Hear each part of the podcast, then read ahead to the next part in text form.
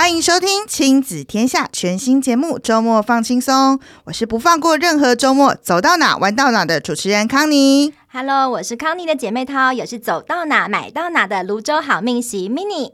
经常收听《亲子天下》Podcast 的听众朋友们，应该有点好奇，我们两个是谁呀、啊？先来跟大家简单的自我介绍一下好吗？好哦，我是有一个五岁半天秤座女儿的狮子座妈妈，我是康妮。我非常爱玩，然后生了小孩以后就继续带着孩子一起玩喽。我最喜欢周末行程满满的充实感。哎呀，怎么那么巧？我也是狮子座老母哎！我有两个女儿，老大现在是小三，她拥有天使般的性格，从小带出门都会让妈妈非常的称头，还会照顾康妮的小孩。那小只的呢，现在念大班，爱哭爱笑爱黏人哦。那我女儿其实在外头蛮文静的，尤其我发现他们越到大，有点越不爱出门了。我很怕养出小宅女，所以放假我现在还是尽可能的都把他们拉出来到外头去玩。所以我们两个的老公都是住在女生宿舍的，对不对？没错。那听了我们的节目介绍呢，大家就知道为什么会是我们两个人来主持这个全新的节目喽。我们的节目名称就就是周末放轻松，想要跟大家分享各种周末遛小孩、全家一起出去玩的好地点或各种新鲜的事情。当妈妈真的太累了，所以我们周末也要让自己玩的开心，孩子玩的开心，生活才有意义哦。没错，没错，而且要带小孩子去哪里玩，这非常需要灵感的。对，我需要更多的资讯。没错，需要爸爸妈妈、哎，兄弟姐妹、亲朋好友一起。来提供更多的讯息哦，所以我们两个就来提供这个节目哦。当妈妈还是要可以很开心。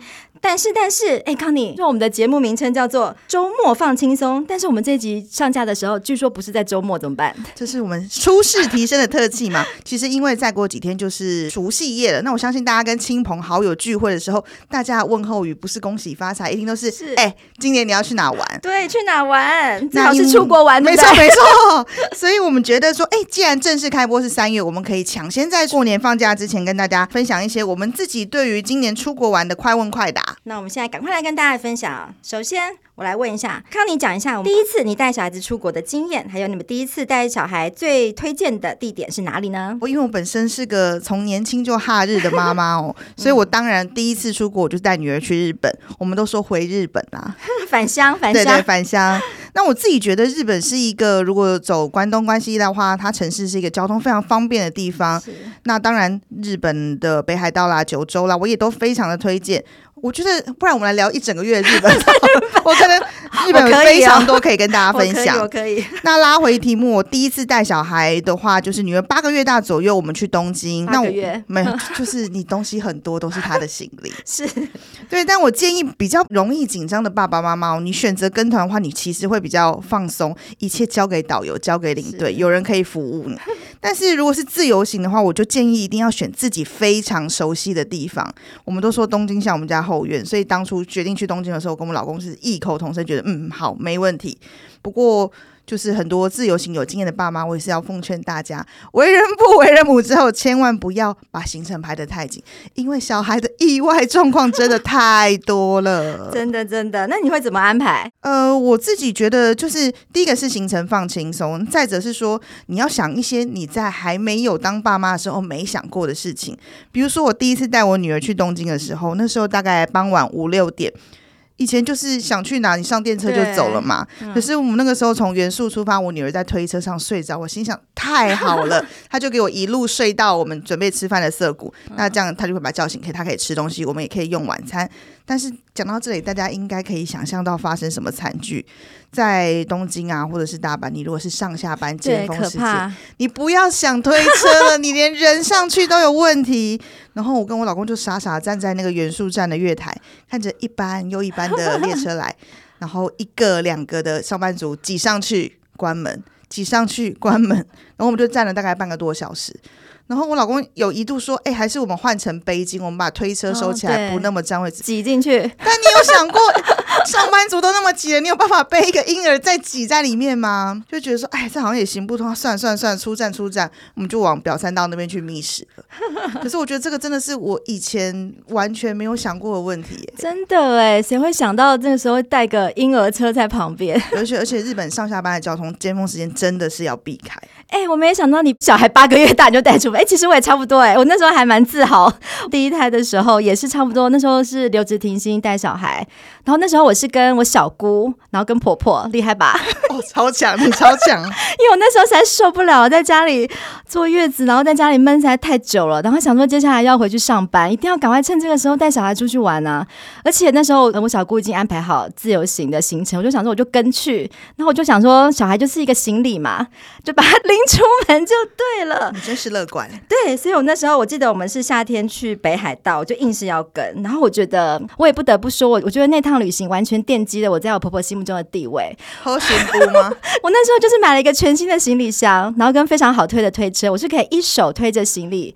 一手推着推车，然后因为我刚刚说我们家的小孩是天使嘛，沿路他就是一直睡，因为他睡觉的时间蛮长的。然后我会手推就是亲子游，就是手推日本，就是因为那里的无障碍设施其实是蛮方便的。但你不要选择刚刚讲的尖峰时间去搭地铁这种行程的话，其实基本上你在大马路上都会非常的舒服。然后因为他就是吃饱了就睡，有时候我常常会忘记我还有一个小孩，就是我自己在那边他睡着的时候拍风景啊，拍美照。对，其实小孩小的时候带出门其实蛮方便的。我记得那时候就是他只要一个推车，其实什么东西就放在它上面就好了。所有逛街买的大小东西，就是把它吊在那个婴儿车上。上对啊，你也不需要老公存在，其实你就挂在上面，然后又很方便。然后他不管是下雨，就是带一个雨衣嘛，反正他就是在上面睡。我那时候小孩就是记得他醒的时候带一个可以三秒就让他可以笑的一个小玩具，他就可以很开心的坐在电车上面，对，然后他需要睡觉的时候，他就是推着推着他就可以睡着，所以我就觉得哇，实在是太完美了。然后记得要带着各式各样的点心，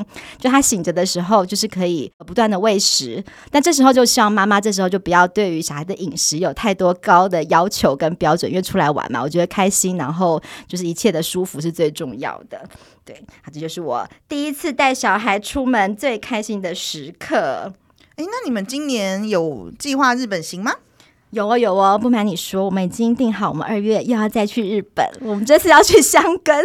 怎么那么巧？我也要回日本了。我今年是四月的时候要去赏樱，迫不及待，真的是要返乡了。对对对，我们要不要改天许愿一集？我们干脆拉去日本好了。我们这么爱去哪里？哦，如果可以的话，我们就望向我们的小编，好，拜托拜托，有机会让我们到日本出击。你要不要跟大家讲一下？如果我们真的像刚说要带长辈、小孩全家一起出国的话，要怎么玩或怎么规划，才可以让全家老小都开心？这集我婆婆应该不会听吧？但我觉得同时能够带长辈跟小孩一起出国，人都是心理素质非常强大的人。我是觉得光是国内就很辛苦了，还出国。不过说真的啦，我觉得刚刚我们有提过带小孩子要注意的地方，也可以提醒大家一下，带长辈的时候到底要注意哪些美感。嗯，我自己觉得哦，要先了解长辈在旅行的期待或是饮食的偏好。像我公婆其实就是随和好相处，他们眼睛就是望着他们的孙子孙女，就是非常开心。就饱了吗？对，哎，也不会饱，但是其实他们就觉得很随和，所以我自己觉得跟我公婆一起出去算是蛮轻松的。那我只要找好老少咸宜的景点，那事先做一点点餐厅的功课，可以定位就先定，大致上这样就可以。不过我自己觉得，大部分长辈对于排队。吃美食这件事情的偏好度其实不高。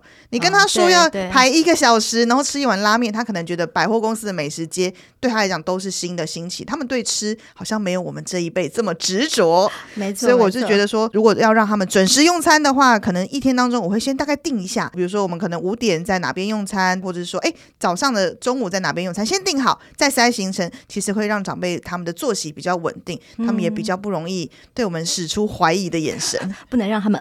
哎，是没错。那你呢？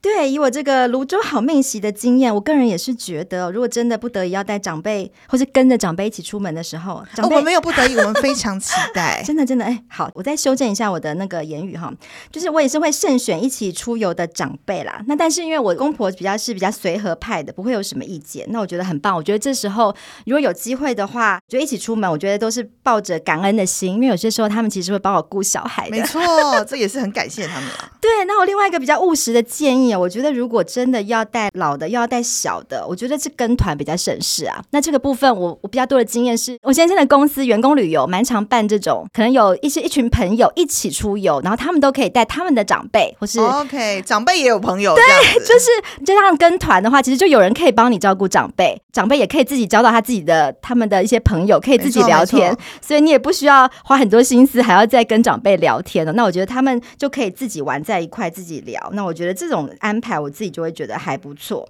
然后再来自己一个人的话，我是不太建议自己 轻易尝试。对，那在喜好上面，我个人觉得长辈们。其实就喜欢看一些风景啊，那就像日本，我觉得最好的是一些神社。嗯嗯，对对，我觉得那种走走逛逛，其实他们都很喜欢。然后就是不要让他们走太多的路啦。那小孩的话，其实需求一定不一样。小孩就喜欢看活生生的东西，动物园、海参馆，对这种啊。那我觉得其实都是稍微行程上最好是穿插一下，就是因为长辈也会配合小孩啊。那像我觉得那动物其实老少咸宜嘛，就是老人家看也是觉得开心。那平衡一下这种需求，那我觉得最大的交集共同点就是吃。我觉得吃好住好，这个就是满足这两种需求啊。然后长辈的话，我个人觉得冬天加上一个泡汤，就会让他们服服帖帖。我们家是这样，哦、我妈跟我婆婆热爱就是泡汤。那至于大家另外一半，我觉得大家对另外一半的熟悉度应该是更好掌握啦。比如像我老公，他就蛮好懂的。让他吃到好吃的就可以。哎，他常不记得我们去哪里玩，但他对食物有特别的记忆力。我们每次聊到旅行说，说我说，哎，那你记得东京哪里哪里吗？他就说，呃，是那个吃拉面的吗？哎，还是那个吃冻饭的？我想说奇怪，他总是用食物在记忆点。那总之，我是觉得一家人出去玩，每趟旅程如果全家人都有各自喜欢的记忆点，就会愿意再期待下一次喽。对，你们家老公跟我们家小孩的记忆点蛮接近。我们家小孩也是对吃，而且他们都记得各种甜点。哦、就去日本，他最。记得了，就是冰哦，还有日本的水果，我女儿都会说：“妈妈，我想吃那个小橘子。”对对对，然后例如她对迪士尼的印象是吃爆米花。OK，养了一群大小吃货的我们俩。对，所以我觉得没有关系，就是找到他们共同的记忆点，我觉得都很棒。那我们家其实基本上好命席不是浪得虚名的，我们家的行程其实是我们家文昂在安排的。那我觉得，既然想要当好命人，如果你跟我一样的话，就你不想要花太多时间在规划或是思考这些行程，那我觉得这时候呢，我个人的建议就是，不管老公规划什么样的行程，那我觉得我们都是大大的鼓励，怎么样都好，鼓掌拍手大队就对了啦。对，尤其是不要当他在那个可能就找不到路、快要迷路的时候，给他一个白眼，或是责他一声。我觉得这种就千万不要。我们这时候就是静静的等待，然后把小孩顾好。我觉得接下来的行程就会大家各司其职。对对对，那我就是负责顾小孩的这个部分呢、啊。那对了，康妮呢？刚刚讲的都蛮多，都是开心愉快的部分呢。可是旅行真的有这么美好吗？我觉得带小孩出去，哎，不要讲国外，我觉得周末其实小孩越来越大，他会有他自主的意见的时候，其实带小孩常常都是在各种崩溃边缘中挣扎。那我可以跟大家分享一个我自己非常崩溃到哭出来的经验。真的吗？在日本吗？对，没错，我记得非常清楚，那个是在东京台场的有一个回转寿司的餐厅里面。我记得我女儿那个时候两岁多，应该是我们疫情前最后一次去日本，嗯，冬天哦，那个时候两岁多的小朋友大概吃饭就是边吃边玩。然后那天他可能真的是下午吃的太开心，晚上也不饿。他就拿了一碗蒸蛋跟香菇的乌龙面，吃了半天还没吃完。但是呢，他反正也没要吃，他就拿着汤匙在那边敲敲，发出各种你想要翻白眼的噪音，生气生气生气。哎，屡劝不听之后，我就收走他的汤匙。我正要跟他说，如果你不打算吃了，我们就离开好吗？哎，话还没说，他大小姐大手一挥，拌了蒸蛋。香菇跟剪小段的乌龙面的那种整碗的东西，还装在儿童碗里面，天女散花往外飞，吓死了！隔壁桌两桌客人，有一桌是那种妙龄女子，跟她可能是男朋友或者是异性有人在约会。哎，她真的大惊失色哎，因为那冬天他们那种大衣厚重大衣都折好，嗯，日本女生不像我们都随便塞，他们都折好放在她的位置旁边。对，然后上面我就看到她上面就是满满我女儿的乌龙面跟香菇，还有蒸蛋。是吓死，然后我冲过去道歉，但是他们应该也吓到了，就是急急忙忙擦了，然后他们就是在我还没来得及回过神的时候，他们就转身走了，结账了。我就是很抱歉，然后再看向隔壁桌，应该是一对中年的母女，那妈妈可能大概五十几岁，女儿大概二十几岁的样子。那其实语言不通，没办法说太多，我就是一直跟他们道歉。那我就赶快去请服务人员过来整理那个地板。那大致上整理好过去之后，我又再去跟那一桌还留着的日本妈妈，就是再道一次歉。是，我觉得最重要的关键来了。那那个妈妈就看着我说：“啊，她用日文说，她说当妈妈很辛苦哈，要加油。哎，我当下听到这个，我眼泪就掉下来了。一方面是你觉得很抱歉，你觉得我没有把孩子照顾好，然后造成别人的不便；再者就是你觉得你被同理到，就是有人懂妈妈真的是太苦了。那后来就是，我是觉得这个给我印象很深刻，他给我很大的同理啦。然后后来离开的时候，我还是心情非常非常非常的差，我就跟我老公说我要去血拼。可是那个时候因为已经晚了，大概店都关了，嗯、旁边就剩下百元商店。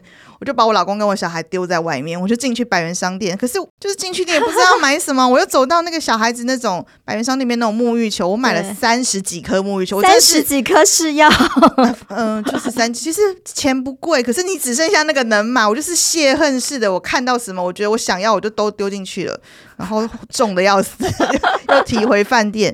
你说妈妈是不是很自虐？就是被小孩气得要死，但是你转身去买还是买孩子，买小孩的？对，但是这个真的是我印象中非常深刻的崩溃日子。对啊，天哪，那好有画面哦！那些蒸蛋，你应该是想去买一件大衣吧？